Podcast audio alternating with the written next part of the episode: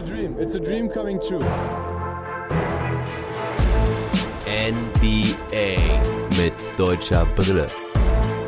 Von und mit dem einzig wahren Philly Fiddler. Preseason Update Number 2.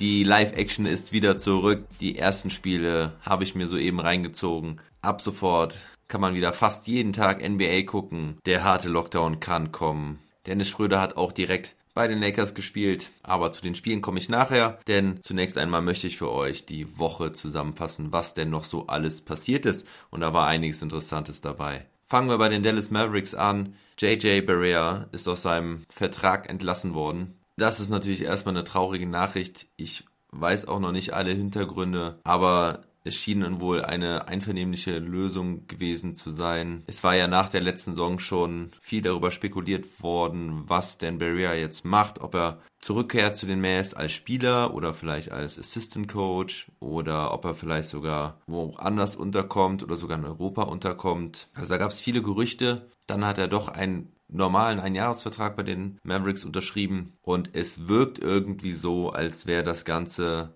ja, ein Geschenk für Berea, dass er nochmal ein bisschen Kohle einstreicht, aus Dankbarkeit für seine Zeit bei den Mavericks. Besitzer Mark Cuban wird's nicht stören, der hat genug Geld in der Tasche. Oder vielleicht hat man auch am Anfang der Saison eine andere Situation gehabt. Vielleicht hat sich auch der Rookie Tyrell Terry sehr gut gezeigt, der ebenfalls ein Point Guard ist. Man weiß nicht so genau. Auf jeden Fall mussten die Mavs ja auch sowieso noch einen Spieler cutten. Das haben sie damit gemacht. Und umso überraschender war es dann, dass dann Courtney Lee jetzt einen Vertrag bei den Mavericks unterschrieben hat. Da ist es allerdings noch vollkommen unklar, ob er nur fürs Training Camp kommt oder ob er vielleicht sogar auch über das Training Camp hinausbleiben soll. Das bleibt noch offen. Ich denke, dass die Mavs auf jeden Fall ihren Good Guy für die nächsten ein bis zwei Wochen im Training Camp dabei haben wollten. Damit Barrea natürlich auch ein Veteran, ein mentaler Leader, wegfällt und der Konkurrenzkampf so auch hochgehalten wird. Und vielleicht auch als Absicherung, falls sich einer der anderen Spieler als nicht brauchbar oder einsatzfähig zeigt. JJ Barrea hat auf jeden Fall in der Pressekonferenz eine sehr emotionale Rede gehalten. Ei Leute,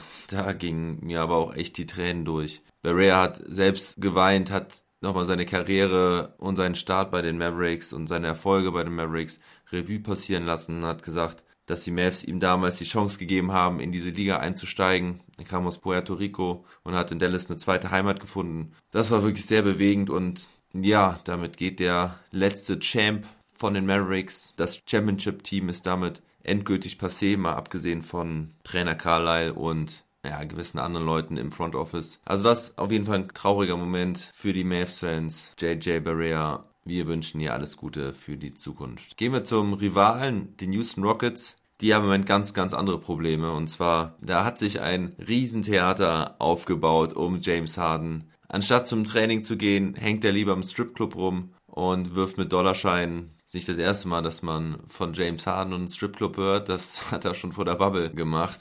Also James Harden hat man wirklich so richtig keinen Bock auf die Houston Rockets und das neu formierte Team. Ich hatte ja schon berichtet, dass er das Teamtraining, dann war eigentlich ein individuelles Workout für ihn angesetzt, das hat er aber auch geschwänzt. Aufgrund seiner kleinen Feiereien um seinen Geburtstag herum muss er jetzt auch sechs negative Corona-Tests vorweisen, bevor er wieder in die Halle darf. Das heißt, er kann frühestens am Montag wieder zurück, aber die Frage ist, ob er das dann auch wirklich machen wird. Der arme Trainer Steven Silas kann immer nur auf seinen Spieler verweisen und sagen, das müssen sie ihn selber fragen. Er hat keine Ahnung, wann er wieder zurückkommt. Es gibt keine Timeline. In der Zwischenzeit hat dann Harden schon gesagt, wo er denn sonst noch auch gerne hin würde. Also die Sixers und die Nets waren ja vorher schon auf seiner Wishlist. Den hat er jetzt noch die Heat und die Bucks hinzugefügt. Gerade die Bucks fand ich sehr interessant, weil er da ja schon einiges an Beef hatte mit Janis Antetokounmpo, als er gesagt hat, dass er sich alles erarbeiten musste mit Skills und nicht zwei Meter zehn groß ist wie Janis und einfach über alle drüber danken kann. Also das fände ich sehr lustig, wenn er da zu den Bucks getradet wird. Und Philly lässt weiter betonen, dass sie weder Simmons noch Embiid abgeben wollen, auch nicht für Harden. Und man munkelt, dass die Rockets wohl gesagt haben, dass sie von den Nets entweder Durant oder Irving zurückhaben wollen, sonst gibt es keine weitere Diskussion. Also das Theater ist noch nicht beendet, sicherlich nicht. Und Harden hat wohl nur Kontakt gehabt zu Assistant Coach John Lucas, das ist The Second. The Third hat auch noch, also sein Sohn, hat auch noch vor ein paar Jahren in der NBA gespielt. Nun ja, ich werde weiter berichten, wie es da weitergeht. Dann kommen wir zu den Denver Nuggets.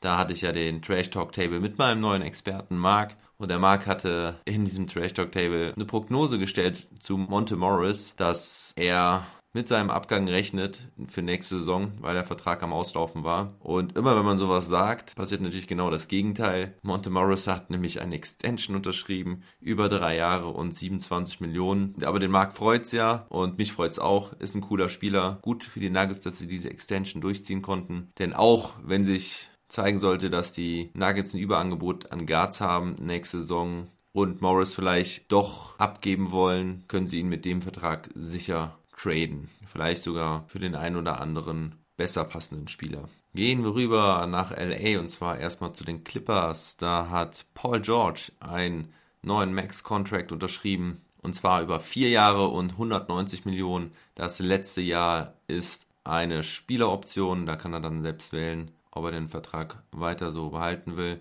Da wurde viel gespottet über diesen Vertrag, dass Pandemic P diese 190 Millionen doch niemals wert sein soll. Ich weiß es nicht, weil ich war eigentlich lange Zeit ein Fan von Paul George und seiner Spielweise. Das hat sich aber wirklich letztes Jahr ziemlich gewandelt, weil er da ja, meiner Meinung nach ein paar zu großkotzige Sprüche gerissen hat und ja, ich noch so ein paar andere Sachen über ihn erfahren habe, die mir nicht ganz gefallen haben. Seth Curry lässt grüßen. Er ist sicher natürlich einer der besseren Spieler in dieser Liga, aber ich weiß nicht, ob man ihm unbedingt einen Max-Contract geben musste. Auf der anderen Seite, wenn man irgendwie fünf First Picks für ihn geopfert hat, muss man wahrscheinlich mit ihm all in gehen. Bei den LA Lakers ist jetzt nochmal ein ganz anderer Veteran im Gespräch. Marc Gasol war ja erst zu den Lakers gewechselt, ist schon safe und jetzt meldet sich sein Bruder Pau, der jetzt Interesse zeigt, zurückzukehren zu den LA Lakers, um mit seinem Bruder eine Championship zu holen. Was wäre das für eine crazy Story?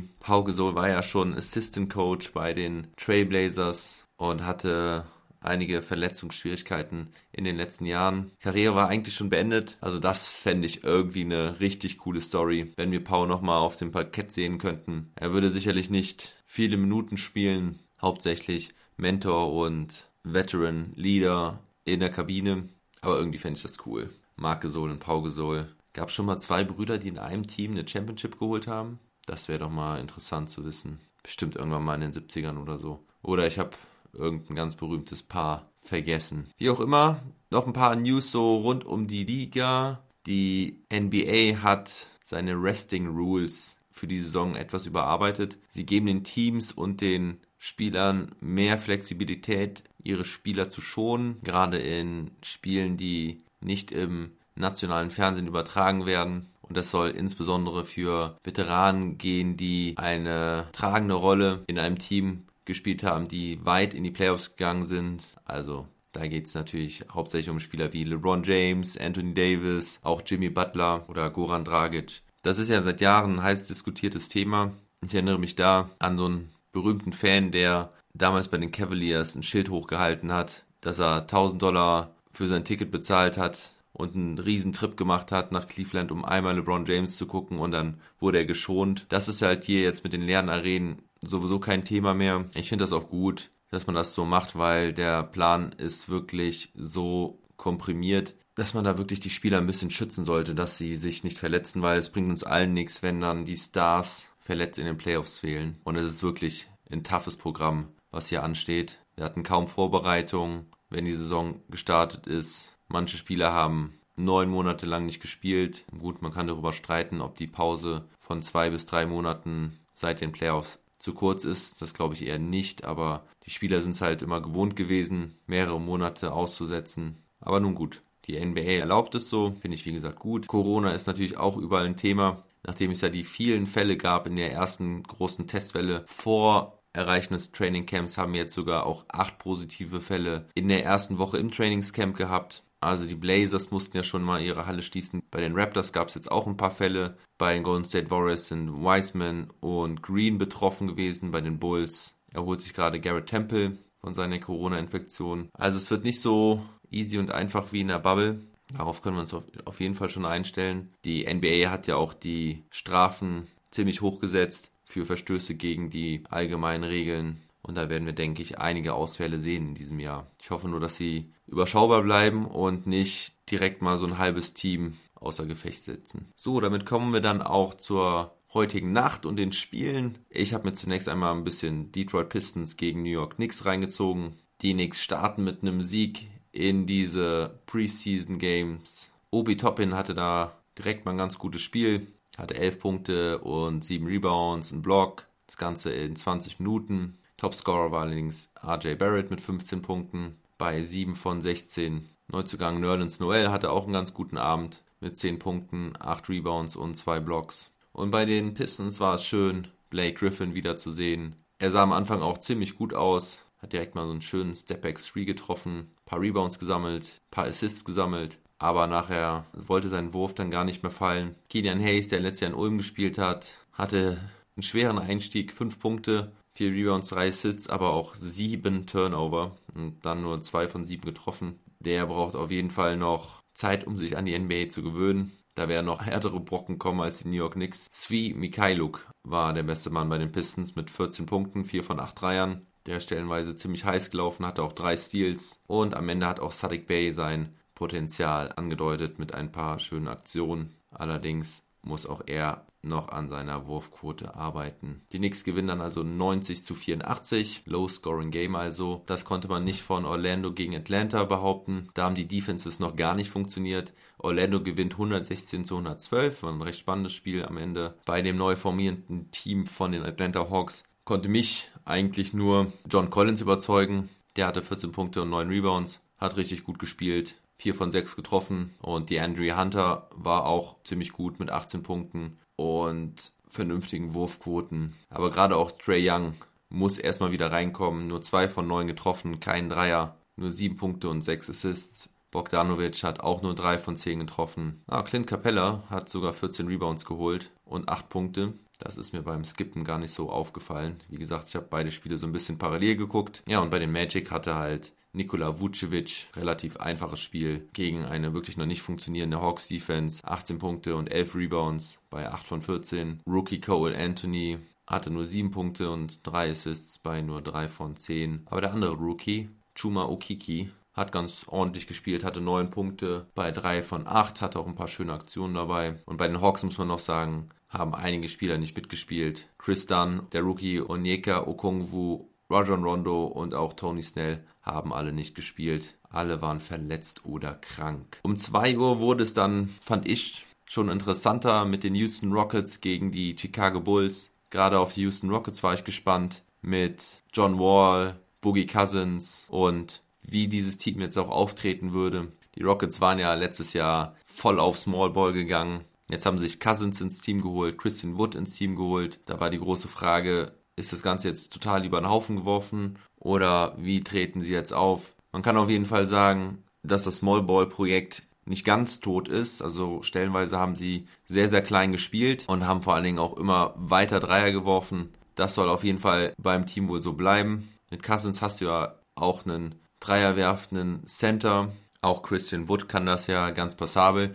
Der war aber nicht dabei. Er hat wohl irgendwie kleinere Probleme mit seinem Ellbogen. Am Dienstag soll er wohl wieder zur Verfügung stehen. Ja, und John Wall und Boogie Cousins sahen wirklich sehr gut aus von Anfang an. John Wall hat man nichts angemerkt von seiner Achillessehnenverletzung, hat direkt mal 13 Punkte und 9 Assists aufgelegt, dazu 2 Steals und nur 2 Turnover, 5 Rebounds ebenfalls, hat 6 seiner 10 Würfe getroffen, einen von 3 Dreiern. Die Marcus Cousins hat 5 von 7 getroffen, drei von vier Dreiern und dazu fünf Rebounds, zwei Assists, zwei Steals und zwei Blocks. Also richtig gute Leistung in 14 Minuten. War sehr engagiert, sah gut aus, sah auch ein bisschen schlanker aus. Also ich hatte es ja schon mal gesagt, oder ich weiß gar nicht, ob ich es gesagt hatte, aber ich denke nicht, dass die Rockets unbedingt viel schlechter geworden sind in dieser Offseason. Denn mit dem Wall, den wir da gesehen haben, bist du, glaube ich, besser dran als mit Russell Westbrook. Und dann hast du Cousins und Wood auf der Center-Position. Gerald Green sah auch ziemlich gut aus nach seiner Verletzung, hatte 16 Punkte und 5 Rebounds, hatte seine ersten drei Dreier getroffen. Am Ende dann aber nur drei von sechs Dreiern, insgesamt fünf von zehn Feldwürfen. Also ich bin gespannt auf die Rockets, auch wenn ich sie nicht mag, aber ich bin gespannt, wie sich dieses Team wieder zusammenfinden wird und natürlich, ob James Harden zurückkehrt und ob wir ihn noch sehen würden. PJ Tucker hat übrigens nicht gespielt und bei den Bulls muss noch einiges passieren. Da sah es vor allen Dingen defensiv ziemlich schlecht aus. Sie haben die Dreier überhaupt nicht stoppen können von den Rockets. Die Rockets haben 52 Dreier wieder abgeworfen, davon 24 getroffen. Das sind 46 Prozent. Bei den Bulls haben jetzt Garrett Temple und Thaddeus Young gefehlt. Sicherlich zwei defensive Stützen. Was bei den Bulls auf jeden Fall positiv war. Lauri Markan hat ein recht passables Spiel gemacht. Hatte 13 Punkte, 5 von 8 getroffen, hatte ein paar gute Aktionen dabei. 5 Rebounds, ein Assist, 2 Steals, ein Block. 4 Turnover allerdings auch. Aber das ist auf jeden Fall mal ein Anfang, nachdem er ja ziemlich bescheidene Jahre hatte in den letzten Saisons. Und wer auf jeden Fall auch sehr gut anzuschauen war, war Force Pick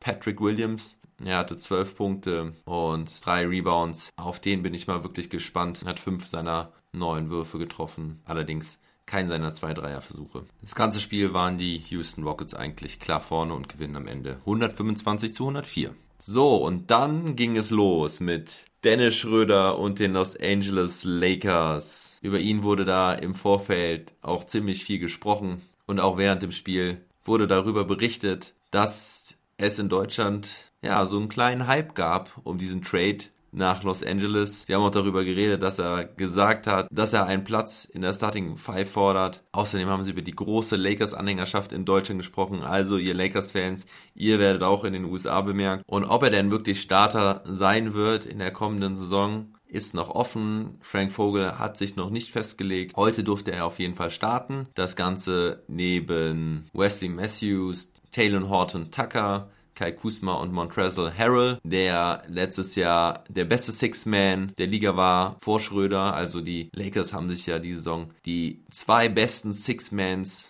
der letzten Saison geholt. Das ist schon crazy. Die Lakers haben aber heute einige ausgesetzt. Ja, wie man an der Starting Five schon vermuten mag. Anthony Davis, LeBron James waren nicht dabei, genauso wie Kentavious Caldwell Pope, Markeith Morris und auch Marc Gasol. Die wurden alle geschont. Bei den Clippers hat nur Marcus Morris gefehlt. Der ist noch leicht angeschlagen mit einer kleinen Blessur. Und Schröder hatte dann auch direkt die erste Aktion. Ein Pull-Up-Jumper wurde direkt mal von Patrick Beverly geblockt. Da kam er von hinten an. Und in der Folge war dann Schröder erstmal darauf bedacht, das Spiel zu machen, seine Mitspieler einzusetzen. Das hat er ganz ordentlich gemacht, hat also wirklich den Spielmacher gemacht. Und als er dann das Mismatch hatte gegen Nicolas Batum, der neue Mann bei den LA Clippers, zieht er von der linken Seite in der Isolation zum Korb. Für ihn einfache Punkte. Defensiv hatte er ja auch mit Patrick Beverly zu tun. Dann mal kurz mit Lou Williams. Der hat ihm auch direkt mal einen Dreier ins Gesicht geworfen. Aber im Gegenzug Dennis Schröder dann auch mit dem Catch-and-Shoot-Dreier. Diese Catch-and-Shoots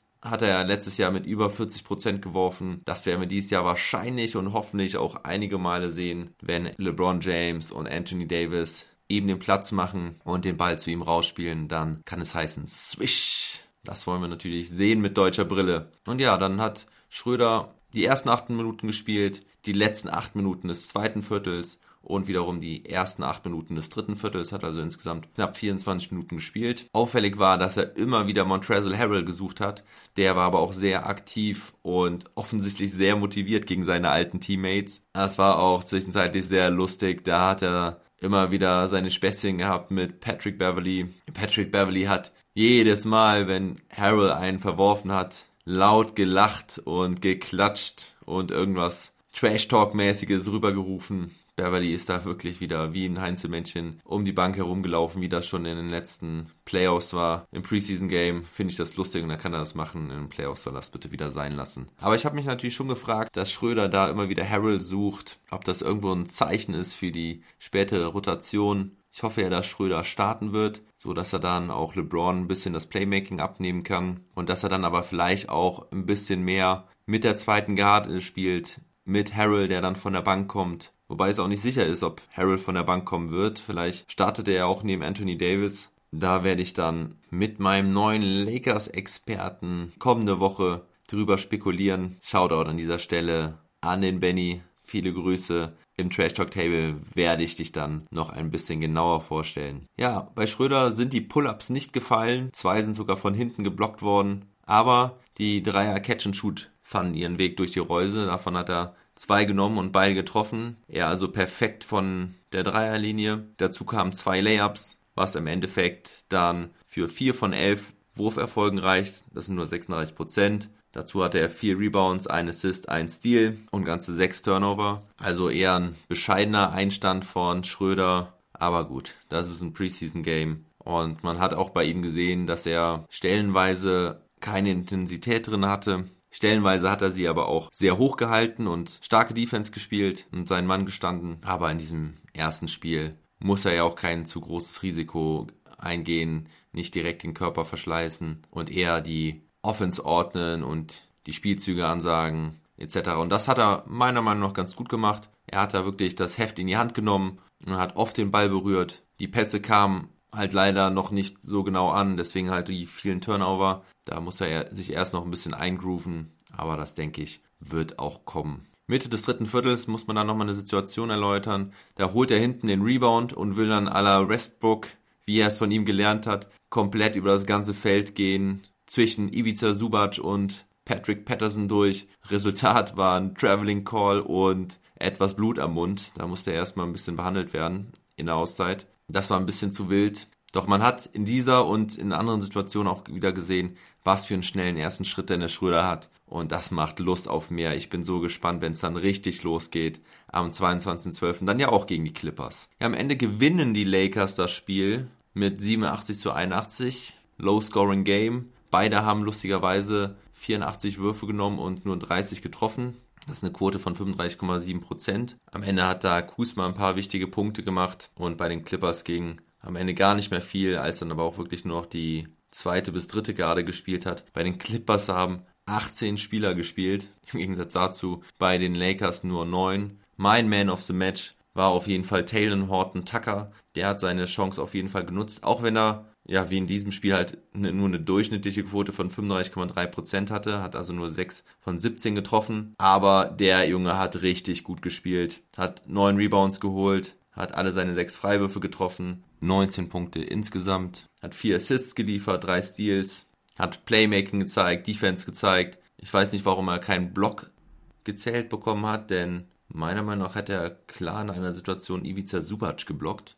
Na, vielleicht habe ich mich da auch verguckt. Wie auch immer, für mich der beste Mann auf dem Platz. Und ich denke, die Lakers sind froh, dass sie so einen in der Hinterhand haben, neben dem starken Kern. Ja, die beiden Mannschaften spielen am Sonntag schon wieder gegeneinander. Und da bin ich gespannt, ob dann schon einer der Stars neben Dennis Schröder agieren wird. Das letzte Spiel des Abends war dann Sacramento gegen Portland. Das hat Portland mit 127 zu 102 gewonnen. Bei Sacktown ging so gar nichts. Und bei den Trailblazers hatten Carmelo Anthony, Lillard, McCallum und auch Gary Trent Jr. alle richtig Bock zu scoren. Carmelo Anthony sogar mit 21 Punkten, 8 von 13, alle drei Dreier getroffen. Und wer auf jeden Fall da noch nennenswert war, war Harry Giles, The Third. Der hatte 18 Punkte und 14 Rebounds und gerade am Ende einige sehr energetische Aktionen gegen sein altes Team, die gegen die Sacramento Kings. Da gingen auch so ein paar provokante Blicke Richtung Sacramento. Die haben sich wohl nicht ganz im Guten getrennt. Und das war auf jeden Fall schön anzusehen. Und ich bin gespannt, ob Harry Giles sich in die Rotation der Trailblazers spielen kann. Ines Kenter hat auch 22 Minuten gespielt, der ehemalige Boston Celtics Spieler. Hatte aber nur vier Punkte bei schlechter Quote, aber dafür immerhin 11 Rebounds und 3 Assists und 2 Blocks. Ja, und bei den Kings Buddy Hield mit 23 Punkten, Harrison Barnes mit 16 Punkten. Die waren beide noch solide. Die Aaron Fox hatte ein schlechtes Spiel, hat gerade mal nur 10 Punkte und 6 Assists. Das Ganze aber bei nur 3 von 12 erfolgreichen Würfen. Ja, und das war's auch schon für diese Nacht. Dann möchte ich euch noch auf ein Gewinnspiel aufmerksam machen. Und zwar habe ich wie letzte Saison ein paar Mass Predictions zusammengestellt. Das sind insgesamt 30 Fragen zu den Mavericks, die man im Prinzip mit Ja oder Nein beantworten kann. Oder Spieler A oder Spieler B. Dazu habe ich ein Excel-Sheet aufgestellt. Ursprünglich war das nur so geplant, dass ich das mit dem Alex, dem Age, meinem Mavs-Experten, wieder vor der Saison tippe. Aber dann habe ich gedacht, ich kann das Ganze doch auch für die Community aufbereiten. Blöderweise kann ich es nicht auf meine Homepage oder bei Twitter reinstellen. Das habe ich mir ein bisschen einfacher vorgestellt. Deswegen, wenn ihr da mitmachen wollt, dann schickt mir doch einfach eine kurze Nachricht und ich schicke euch die Excel-Sheet rüber. Es wird dann zum Ende der Saison auf jeden Fall ein Mavs Merchandise Artikel geben oder wenn ihr kein Mavs Fan seid, vielleicht auch was anderes. Das muss ich mal schauen, aber es gibt auf jeden Fall was Cooles zu gewinnen. Ein T-Shirt, eine Kappe oder sowas ähnliches. Da bin ich auch flexibel. Ich habe hier jetzt nichts rumliegen, was ich da für einsetzen würde. Außerdem, bis das Gewinnspiel ja dann endet, sind wir in den Playoffs und irgendwo im Mai, Juni. Aber ich würde mich freuen, wenn da einige von euch mitmachen würden. Und das macht auf jeden Fall Spaß. Das habe ich letzte Saison mit dem Age gemerkt. Gerade wenn ihr halt auch Mavs-Fans seid, habe ich mir ein paar schöne Sachen komplett selbst überlegt, im Übrigen. Und das Excel-Sheet ist auch gut gelungen, glaube ich. Da kann man dann einfach per Dropdown wählen, welchen Tipp man ab abgibt und die Punkte werden automatisch addiert. Also, schickt mir eine Nachricht, wenn ihr mitmachen wollt egal wo, bei Instagram, Facebook, Twitter oder per E-Mail an phillyfiffler.gmail.com. Die Kontaktdaten findet ihr wie gewohnt in der Beschreibung dieses Podcasts. Wichtig wäre nur, dass ihr das schnell macht, denn Einsendeschluss ist schon am 20.12., also nächste Woche Sonntag um 19 Uhr. Und dann gibt's noch jetzt einen kurzen Ausblick in die nächste Woche. Ich hatte ja in meinem neuen Teaser NBA mit deutscher Brille 2.0 angekündigt, dass ich zur Saison dann richtig durchstarte mit Daily Podcasts von montags bis freitags plus einem Trash Talk Table in der Woche. Bis dahin mache ich das noch ein bisschen flexibel. Das heißt, am Montagmorgen wird es ja so eine Art Long Monday geben mit der Zusammenfassung vom Wochenende, also wie die Spiele am Samstag und am Sonntag verlaufen sind, insbesondere natürlich unserer deutschen Spieler. Da werden dann nämlich die Mavs und die Nuggets schon gespielt haben, sowie auch die Washington Wizards. Nur die Boston Celtics sind ein bisschen später dran, die spielen erst am Dienstag. Und dann gibt es nächste Woche volle Kanne Trash Talk Table. Richtig was auf die Ohren. Am Dienstag gibt's die Eastern Conference Preview mit dem Sobbes. Am Mittwoch die Western Conference Preview mit dem Age. Und am Donnerstag gibt es dann meinen neuen Experten. Wie gesagt, der Benny. Mit ihm mache ich dann den Off-Season Trash Talk Table zu den Lakers. Den bin ich euch noch schuldig. Ich freue mich auf ein neues Mitglied in der Crew. Und ja, wenn ihr den NBA mit deutscher Brille 2.0 Trailer gehört habt, dann wisst ihr auch, dass ihr mich ab sofort unterstützen könnt, damit ich mein Projekt hier auch komplett langfristig durchziehen kann. Diese Saison wird auf jeden Fall durchgezogen. Das verspreche ich euch. Aber ich würde mich freuen, wenn sich über die Saison zeigt, dass ich auch mit ein bisschen Support hier rechnen kann. Für die Menge an Podcasts, die ich hier raushauen werde, denke ich, kann man mir eine kleine Aufwandsentschädigung rüberschicken. Und wenn ihr wirklich nicht ein paar Euro übrig habt im Monat für dieses Projekt, dann tut mir doch den Gefallen und liked, kommentiert, repostet meine Beiträge in den sozialen Medien, folgt mir und gibt mir Feedback. Darüber freue ich mich immer und natürlich immer die positiven Bewertungen bei Apple Podcast. Das ist noch zu wenig, Leute. Da müsst ihr mal ein paar Sterne raushauen. Ich weiß, ich war auch immer zu faul dafür. Das ist wohl dann Karma. Leute, noch ein schönes Wochenende. Ich freue mich auf weiteren Basketball und weitere Podcasts nächste Woche. Bleibt gesund und never stop ballin'.